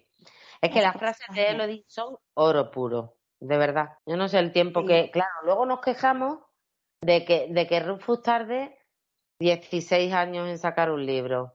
Oye, pues es que cada frase está bastante meditada y, y, está escrito, la temática es interesante, pero además es que la prosa es una maravilla en muchas ocasiones. ¿eh? Y en muchas ocasiones, claro, los mensajes son, son enseñanzas de vida. Es que Elodin es increíble de todo modo, cada vez que habla sube el pan. La prudencia le viene al arcanista, la seguridad en sí mismo le aviene al nominador, el temor no se aviene con ninguno de los dos, no se aviene contigo. Me encanta. Es que maravilla. es, que, tiene unas frases preciosas. No podemos añadir ni media palabra más. Ese hombre, todo lo que dice. Eh, eh, no, que hay una parte que, que aparece en el libro que después uno, no sé, lo, lo relacioné un poco con lo que pasa, pero mucho más adelante que Elodin le hace una pregunta y dice, ¿qué hace que este, que este lugar sea diferente? Cuando están viendo hacia el foso eh, del resto del mundo, que, que Elodin le dice, ¿por qué crees tú que los arcanistas se iban a buscar el viento en las afueras y no en este lugar? ¿Y qué hace que este puente sea tan especial para ver el viento? Y Quo se queda pensando hasta que le dice, no lo sé. Y, y Elodin le responde, otra buena respuesta, recuérdala, ¿No les parece que es parecido a la parte en la que Tempi le pregunta a Quoth acerca del Letani tantas eh. veces que hasta que Quoth le dice, no, no lo sé, no lo entiendo, no lo sé. Y Tempi le dice, muy bien, muy buena respuesta, eso es del Letani. Claro. Me parece que son frases muy parecidas. Sí. Yo creo que lo que, es del Letani es que Quoth reconozca que no sabe una cosa, porque eso es... Claro. Raro. Es raro en él. Nada más que son esas dos veces que ha comentado Alex. Ya, ya no hay más. Bueno, eh, de esta conversación con él, Lodi, pues se va a otro personaje que adoramos, yo creo todas, que es eh, a despedirse también de Debbie y a... Yo quería agregar algo. Ay, perdón, Y yo que a lo mejor es lo mismo, habla tú. Mira, no lo sé. Aquí hay una parte, lo, voy a explicar primero, de al final, ¿vale?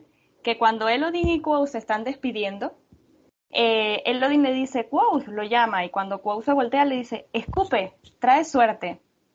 Hay una teoría que yo leí hace, hace tiempo ya acerca, acerca de esta parte y otras que aparecen en los libros, en la que mencionaba que Elodin utiliza el viento, que al principio me pareció súper loco, pero bueno, que Elodin utiliza el viento para enterarse de cosas o para escuchar conversaciones o enterarse de noticias.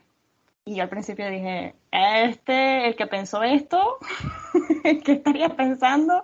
Algo se habría fumado. Pero ciertamente después cuando uno relee el libro, te das cuenta que Elodin le, hace, le dice cosas o hace cosas que en su momento Quoth ha pasado con sus amigos o ha pasado en otros momentos. Entonces, por ejemplo, esta parte de Quoth, escupe, que trae buena suerte, eso se lo dice Willem en el primer libro a Quoth, antes de presentarse en el Eolio. Y ellos lo hacen. Y escupen en el mismo puente. en el mismo puente. Sí. Y antes, mucho antes, en una de las pruebas, bueno, no, antes de eso, Quoth tiene una, un juego de cartas con sus amigos, creo que están en el Eolio o están en Ankers. Y Quoth está haciendo pareja con Manet y están jugando cartas. Y Quoth en ese momento está como distraído, no recuerdo si porque, pues, porque como, como siempre está pensando en Dena o si era porque en ese momento ya le habían robado el laúd, no recuerdo porque es que está distraído, pero pierden esa mano. Y Manek le dice, a ver, Quoth, si tú tienes no sé cuántas picas en la mano, ¿cuántas picas te quedan en la mesa? ¿O cuántas picas quedan en el mazo? Y entonces Quoth así como que, ah, bueno, pero más adelante, en una de las pruebas, la pregunta de Elodín es exactamente la misma. Es exactamente la misma. ¿Cuántas picas, si tienes tantas picas en la mano, cuántas picas quedan en la mesa? Y tú te quedas así como que, ah, bueno, pues mira, y ya más o menos va encajando la cosa. Como ves, estoy quedando yo ahora mismo. Sí, no, no, y yo, lo, yo leí la teoría y dije, esta teoría es súper loca. Y después empecé a leer el libro y yo digo, hombre, pero es que la verdad es que hay cosas que empiezan como a encajarte. Y al final del libro, cuando Quoth regresa en la universidad, si se dan cuenta, todos los profesores se quedan sorprendidos porque no esperan verlo vivo y el único que no se sorprende es Elodin. Es el único que no se sorprende, de hecho le sonríe. O sea, ya Elodin sabía que él estaba vivo. Entonces ya la teoría ahí como, bueno, tiene, tiene su pequeña base. No sé qué piensan ustedes. Yo, yo Estoy loca la teoría. Yo ya hace mucho tiempo que dejé de pensar, porque es que de verdad es mucho hilar para mí. Y a mí me acaba de dejar de piedra porque no me acordaba de nada de eso.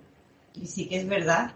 Hombre, y ahora, y ahora recuerdo otro momento cuando Quoth es atacado por, en, el primer libro, cuando es atacado por, los por los hombres que asesinarlo, que fueron enviados por Ambrose, quien se consigue con Quoth en el techo es Elodin. ¿Será que fue a ver a ver si se encontraba bien? Mm, yo ahí no lo tengo tan claro eso. Es que ni, ni siquiera le pregunta por la herida ni nada. Pero yo creo que, no, sé, yo es que soy muy básica, no, no, no escarbo tanto.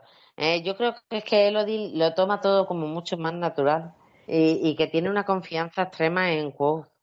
Eh, quiero decir, no tiene preocupación por Quoth porque sabe que Quoth se va a desenvolver bien allá donde vaya. Sí, sí, que lo va a resolver. Pero, ya digo, mm, yo no soy mm, de los teóricos de este podcast. Eso se lo dejo a otras manos más sabias. Quizás ¿tú, querías comentar algo más también? Sí, cuando está sentado con Elodin en el puente, eh, bueno, lo leo.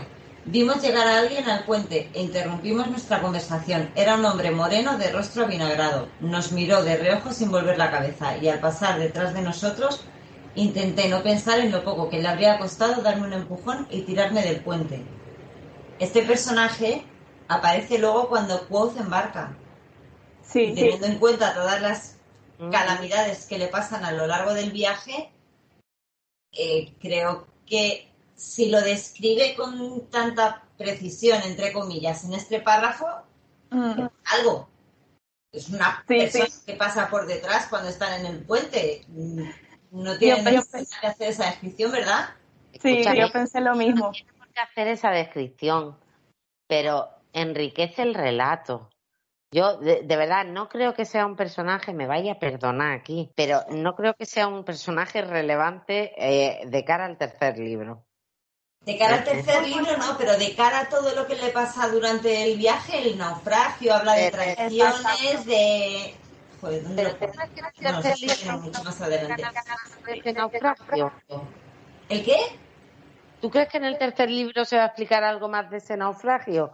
Porque yo creo que esto es como el juicio, que ahí ya Rufus no tenía muchas ganas de explayarse y dijo, el viaje fue un rollo hubo pirata, hubo no sé qué, pues tío, si hubo pirata, hubo una atracción, hubo casi te ahogan, perdiste el dinero. Colega, explícanos qué ha pasado en ese viaje, es interesante. A ver, a mí me habrá encantado leer ese viaje. Hombre, claro. Muy mala suerte o claramente iban a por él. Yo creo que claramente Rufus no tenía ganas de escribir ese viaje. Digo, eh, yo esto me lo paso por allí. Sí, pero podía haber puesto un viaje normal sin. Bueno, no, claro, porque tiene que llegar a. Tiene que llevar papuérrimo. A, a, a una patata. Claro, para demostrar que es muy listo y que se puede integrar en la cosa real. Ese tío, que no es nadie, que no.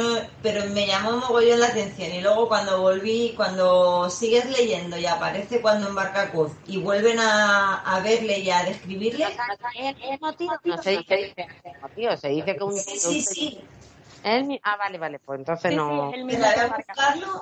a lo mejor, a lo mejor Rothfuss sí tenía escrito toda esa parte del viaje, pero al ver que el libro se estaba extendiendo demasiado, dijo, mira, vamos a cortar esto. Hay que cortar. Y, sí, hay que cortar. Y a lo mejor ese personaje que menciona Isaskun, que yo también lo pensé, yo digo, hombre, lo están describiendo como muy, muy detalladamente para ser simplemente una persona que, que está pasando. Eh, a lo mejor ese personaje iba a ser importante dentro de esa trama del libro. A lo mejor era la persona que, fue el traidor, el pirata o, no lo sé. Aquí viene. Vi correr a alguien por el muelle hacia nosotros. Era el hombre de rostro avinagrado que había pasado de largo por el puente de piedra cuando estaba aquí con Elodie. Llevaba un fardo bajo el brazo. Mm, sospechoso. Marca con él. Es sospechoso. Le haremos seguimiento en el tercero. Pondremos la lámpara ahí. La anotamos para seguirlo a ese. Ya le podían haber dado un nombre o algo. Vale. Continuamos, porque si no, no terminamos. que bueno, básicamente yo voy a hacer el resumen. Básicamente se despide de Debbie. A mí, como siempre, me encanta Debbie. Me encantan todas las conversaciones que tiene Quox con Debbie. Pero lo que hace es que, como no se quiere deshacer de todo el dinero porque lo necesita para el viaje, que para lo que le va a servir, porque le va a durar mm, lo que tarda en embarcarse en el barco y poco más, pero bueno, eso no lo podía prever él eh, lo que queda con Debbie es eso, que le deja todas sus cosas en prenda, a excepción del laúd, por supuesto, porque si no, no podía prosperar en la corte de Álvaro. Bueno, me llama mucho la atención cómo Debbie se las apaña para quedarse con el anillo de Dena, ¿no? No sé si cumplirá su palabra de no ponérselo. también me parece una chorrada que se quede con el anillo y que lo tenga guardado en una caja durante prácticamente un año. Pero bueno, ¿tenéis alguna opinión al respecto? Yo también dudo que a lo mejor no haya cumplido del todo con su palabra. No, y, después sabiendo que a lo mejor Quoth murió en el naufragio, porque ella tenía entendido que Quoth había muerto en el naufragio. Efectivamente. A lo mejor ella dijo, pues mira, murió, ya no queda de otra. Eh, usó sus cosas, que me parece sorprendente que le devolviera todo. Claro, porque por la lámpara podía haber sacado dinero. Pero escucha, eso me llama a mí la atención. ¿Tú crees de verdad? Sí, porque lo que sí se compromete es a que si la lámpara la tiene que vender, se la va a vender a Kilvin. Pero ¿tú crees que Debbie, yo creo que mandaría a alguien a venderle esa lámpara a Kilvin? No creo que Debbie se presente en persona en la universidad. ¿Creéis que lo haría ella personalmente? No creo, no creo. Después de haber tenido problemas con el Sadal y con la universidad, no creo que ella personalmente se fuera a presentar. Aunque ah. quizás viendo Kilvin de quién se trata y quién tiene la lámpara, quizás con, con mayor intención le compra la lámpara. O que mande a alguien a avisar a Kilvin para que vaya él a verla. Sí, sí, eso, eso Sin necesidad de ir ella a la universidad. Bueno, si finalmente no se encuentran esas escritura, pues nada, lo dejamos ahí. Vamos, capítulo 41, todo hombre sabio teme. Eh, pues nada, básicamente esto es un capítulo muy cortito en el que simplemente eh, se encuentra con Trepe eh, para ir a, bueno, a los astilleros, ¿no? O al muelle para coger un barco que le va a llevar eh, a, Tarbeán. Me gusta porque le paga el viaje Trepe, tiene esa deferencia y en este capítulo sí que se habla eh, por primera vez de la frase que da título al libro, ¿no? Que es eh, que se lo dice Trepe, lo de todo hombre sabio teme tres cosas, la tormenta en el mar, la noche sin luna y la ira de un hombre amable. Me parece también una frase espectacular. estos refranes, estas cosas tradicionales que va sacando Rufus, que le dan una riqueza al libro, que le dan mucha profundidad a ese mundo y que, y que ya digo, sería una lástima que, no termine de desarrollarlo. ¿eh? y que mm, últimamente voy a hacer aquí un pequeño kick Sí que veo que hay demasiada demora, que bueno, esto ya se viene hablando tiempo, pero no me gusta eh, que, que auto-spoile el libro. Es decir, que vaya sacando información del libro cuando todavía no sabemos, mm, ya, ya debería de ir dejando esto y o bien no hacer más comentarios y seguir trabajando sobre el tema o dejarlo definitivamente. Pero a mí, esto, esto, esto, estos, mm, es que no sé cómo llamarlo, tweets, lo que sea que haga Ruthfus, diciendo, pues en el tercero, mm, tal, y a lo mejor es una broma, pero a lo mejor no es una broma. Y ir dejando caer información, ya mm, eso ya sí lo veo un poco tocada de narices. no sé cómo lo veis vosotras. Ya lo haga un poco por mantener el, el hype, la expectación por el tercer libro. Hombre, sí, pero lo que, y por vacilar.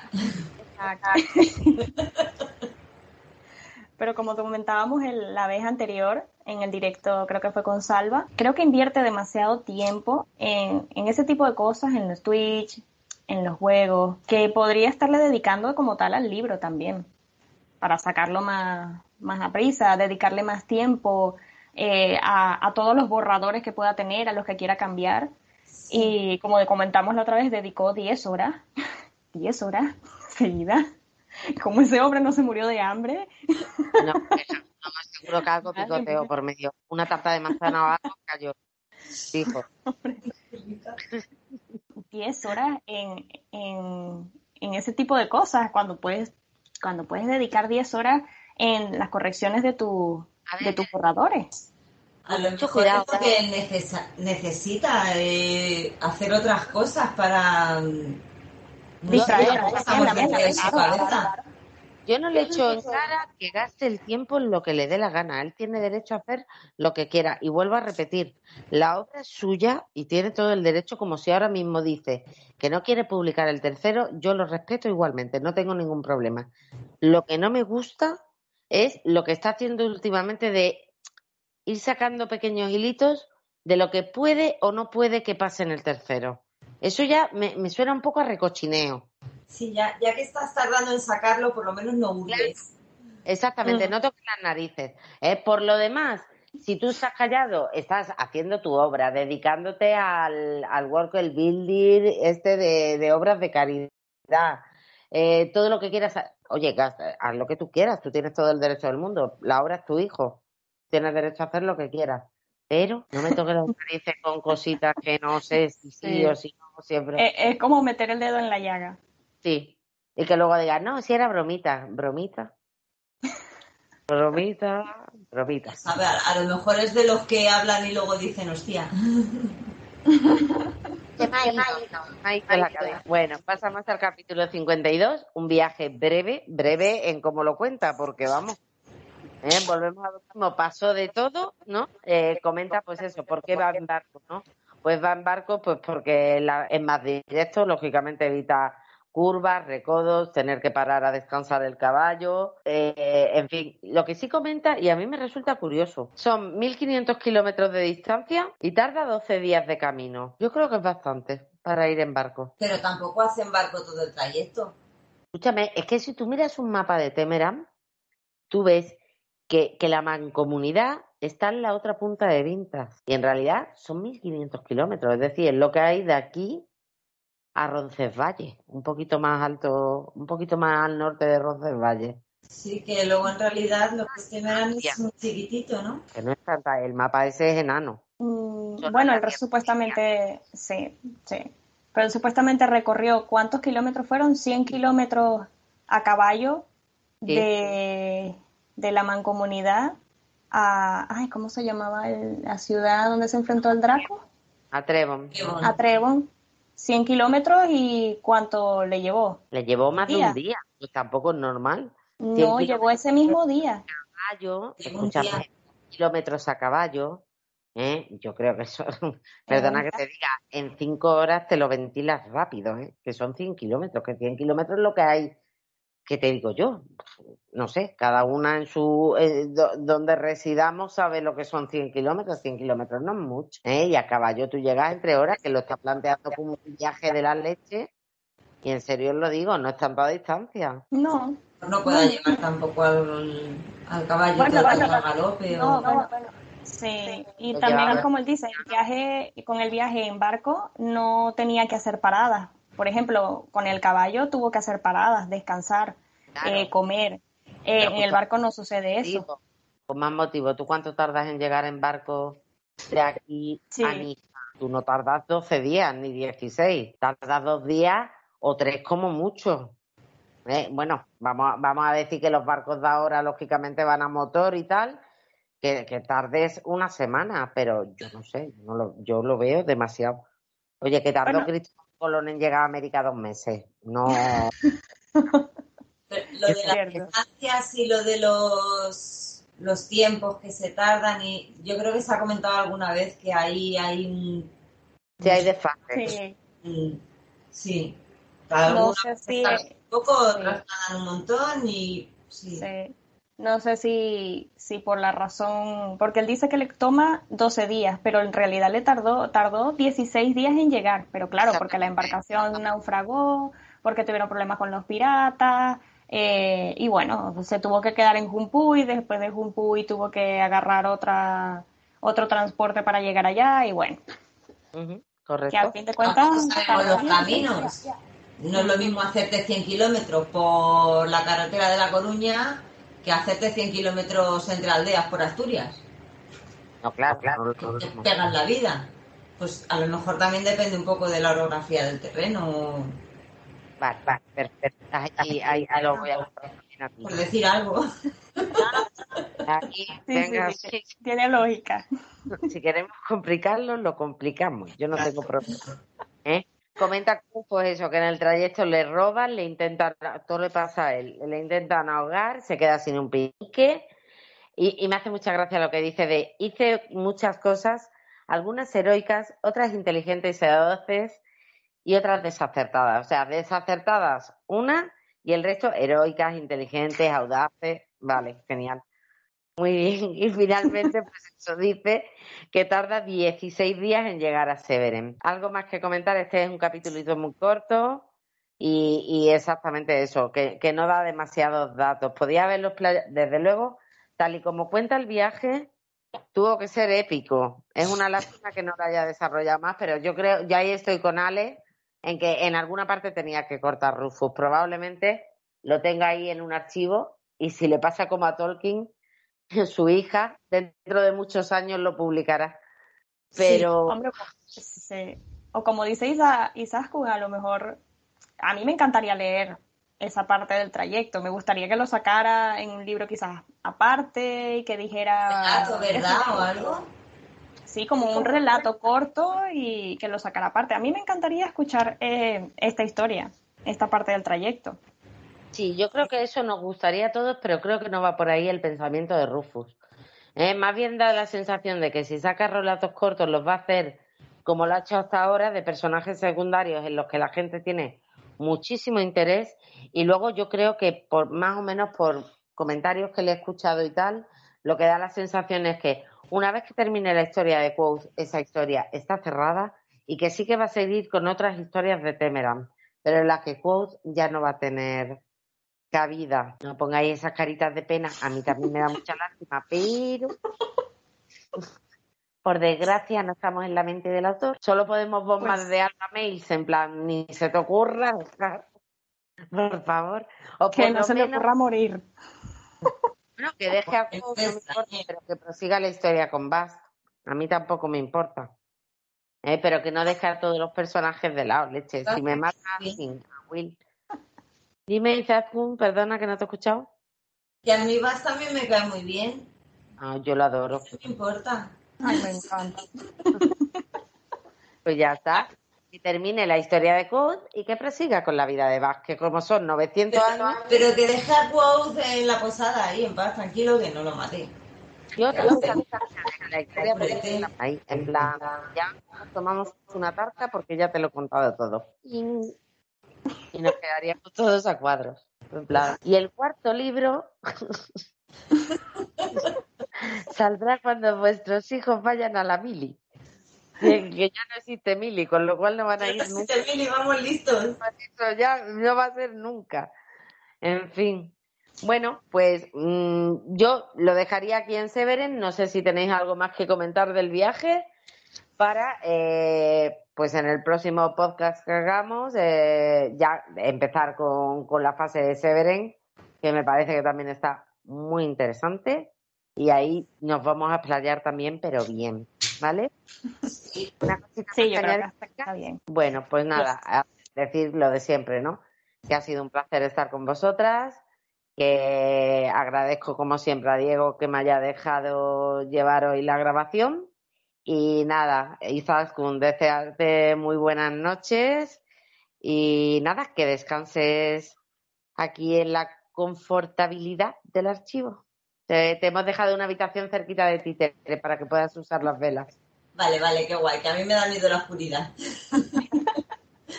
me lo he pasado muy bien, chicas, y, y buenas noches a las dos. Que descanséis y que soñéis con Auri. Ay, Ale, y a ti pues igual, muy buenas noches, que, que nada, que ha sido un placer como siempre estar contigo, que como siempre me dejas flipando con tus teorías, pero que se aprende mucho. Y nada, pues desearte lo mismo, que, que de vuelta a Anques, que, que nada, que le des un toque a los chicos porque, en fin, creo que se pasaron anoche con el Meceglin y aunque nos comentaron que iban a estar descubriendo secretos del arcano, me da que están a otra cosa. Así que nada. Ay, no, muchísimas gracias a ustedes, me ha encantado, lo he disfrutado muchísimo y pues nada, que pasen una feliz noche todas, que descansen, también sueñen con Auri, con Elodin, con Baz, con todos, con todos los personajes que amamos. y pues nada, me lo he pasado pipas aquí. Buenas noches. Buenas noches. Buenas noches. Lo primero que sintió fue la oscuridad, una oscuridad que se iba haciendo poco a poco más pesada, más densa, como si cada paso le fuera empequeñeciendo y aquel enorme vacío la aprisionara. Sin embargo, continuó caminando sin vacilar. Lo segundo, y no por ello en menor medida, fue calor, mucho calor. No como el calor reconfortante de una soleada mañana de invierno que se abre paso hurtadillas entre la nieve. Era un calor malicioso, asfixiante, casi cruel. A pesar de todo no se detuvo. Tenía la determinación de aquel que sabe que ya no puede volver sobre sus pasos. Aquel al que le queda nada y el único camino que le queda es avanzar. Y por último estaba la humedad, una humedad como el lamento de una viuda que se clavaba en su carne tratando de detenerle con invisibles dedos. Una humedad que se convertía en temblorosas gotas de agua al entrar en contacto con su piel que se deslizaban por ellas hasta perderse entre sus ropas. Aunque a decir verdad, ni siquiera estaba seguro de que llevara algún tipo de ropa encima. Aun con todo esto, y pese a que no comprendía por qué el yugo de la culpa le torturaba por dentro, siguió caminando. Caminó durante interminables minutos. Caminó en silencio, sin ningún otro ruido excepto de su propia respiración. Caminó y caminó hasta que vio a lo lejos un estanque, se detuvo un instante indeciso, pero al final decidió ir hacia allí, pues, ¿qué otra cosa podía hacer? Exhausto llegó al fin a su orilla y se aproximó lo suficiente para observar que el agua estaba calmada y que en su vidriosa superficie dormía el reflejo de la luna llena. Le pareció un estanque extraño, allí solo en medio de la oscuridad y con un ligero olor a azufre. Lo recorrió rápidamente con la vista y finalmente llegó a una conclusión irrefutable. Sin duda alguna lo había estado esperando. Se encaramó lentamente a una roca y se asomó por el borde con la intención de ver así mejor el fondo, pero solo pudo ver la silueta de una figura distorsionada. Pensó que debía tratarse de su propio reflejo, pero por incomprensible que pareciera, no reconocía la imagen que reflectaba. Entrecerró los ojos tratando de focalizar su visión y averiguar de quién se trataba, pero no logró nada. Los apretó con más fuerza y puso todos sus sentidos en obligar al agua a revelarle lo que había al otro lado de él. Pero nada sucedió. Al fin, tras un largo silencio, cuando ya casi había perdido toda esperanza de encontrar algo, pudo sentirlo. Era una pequeña agitación, una tímida onda que perturbó la perfecta superficie. Continuó apretando. Ahora con energías renovadas y sacudió la cabeza mientras un calor abrasador lo quemaba por dentro. Sintió rabia, dolor. Por un momento dudó de que si estaba esforzando por revelar aquella imagen o era aquella imagen la que le estaba tirando hacia ella tratando de sacar su conciencia fuera de su cuerpo. De improviso el agua del estanque comenzó a girar. Al principio de forma lenta, luego poco a poco fue acelerando como si alguien hubiera arrancado el tapón de un sumidero Pronto toda superficie se enturbió y dejó de verse aquella forma. ¿Qué estás haciendo? Una poderosa voz proveniente de las profundidades le cuestionó de forma implacable. El agua se agitó con más violencia. El viento rugió con ira y le zarandeó revolviéndose los cabellos. ¿Qué estás haciendo? exigió de nuevo aquella voz. No puedes evitarlo. Su mente luchaba tratando de negarse a desenterrar recuerdos que había olvidado pero que en el fondo sentía que aún estaban allí, ocultos, perdidos. Ya sabes lo que tienes que hacer, continuó aquella voz. ¿Por qué te resistes? De pronto se sintió ingrávido, voluble, y una furia inconmensurable le recorrió por dentro. Cada una de aquellas palabras le lastimaba como si diminutas agujas se clavaran en su mente, y eso la hacía enfadar de una forma incontenible, casi animal. No te resistas, no hay otra opción, sabes lo que tienes que hacer. ¿Por qué no lo haces? Un relámpago estalló a lo lejos. Su brillante luz recorrió el estanque reflejándose en él como una serpiente dorada. Durante un instante el tiempo pareció detenerse y separaron las turbulencias de las aguas. Entonces, en medio de toda aquella quietud, creyó ver algo nuevo en el fondo. No estaba completamente seguro de ello, pero daba las extrañas circunstancias que le rodeaban aceptó la posibilidad de que sus ojos no lo hubieran engañado. Allá abajo había una espada, una espada muy inusual. Era una espada negra, pero no era el típico color negro de una noche de verano. Era un negro vacío, profundo, como el negro que puedes ver cuando te asomas a un pozo. Un negro al que ni tan siquiera la más aventurera estrella podría soñar con iluminar. Toda ella era negra, su empuñadura era negra, todo era negro, negro era su pomo, y negra era su guarda llena de dientes que recordaban a unas fauces abiertas. La hoja de un solo filo y no excesivamente larga ascendía escupida de la empuñadura ligeramente curvada, pero no tenía tampoco brillo alguno, por extraño que pareciera su oscuro acero, si es que aquello era acero, parecía extinguir cualquier luz a su alrededor. Sin duda alguna, aquella no era una espada de este mundo, se sentía como una bestia que guardaba paciente escondida en su guarida. Aun a la distancia podía sentir sus latidos, cuyas vibraciones alteraban el agua en el fondo. Ya sabes lo que tienes que hacer, volvió, a recordarle aquella voz todavía más severa. Tómame, tómame y mátala, mátalos a todos. Aquella orden le paralizó entero y entró a una especie de trance. No entendía lo que se le estaba ordenando y sin embargo su cuerpo parecía aceptarlo. Pero no, no podía aceptarlo. ¿Cómo iba a aceptarlo? No ahora, no así. Se sacudió tratando de recuperar el control de sí mismo. La presión era asfixiante. Gritó. Gritó con tanta fuerza que la tierra se quebró. De pronto, como esperándole aquel vacío etéreo y oscuro, le devolvió con un eco su llamada. Hasta cinco veces más volvió a gritar y otras tantas veces el sonido le fue devuelto sin encontrar otra respuesta. Creía que se estaba volviendo loco encerrado en una prisión invisible. Se sintió abandonado, perdido y consumido por su propia rabia.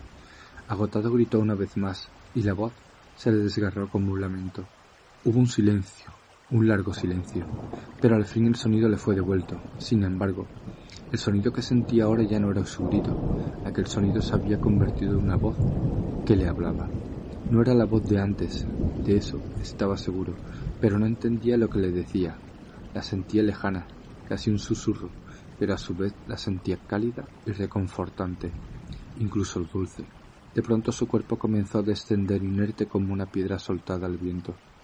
La voz volvió a hablar, esta vez un poco más alto y por iniciativa propia, pero aún no era capaz de entenderla.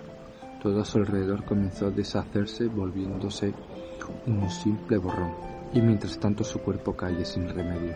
Le volvió a llamar y esta vez la sintió mucho más familiar. Sin duda la había oído ya antes, muy lejos de allí, en otro tiempo, en otro lugar.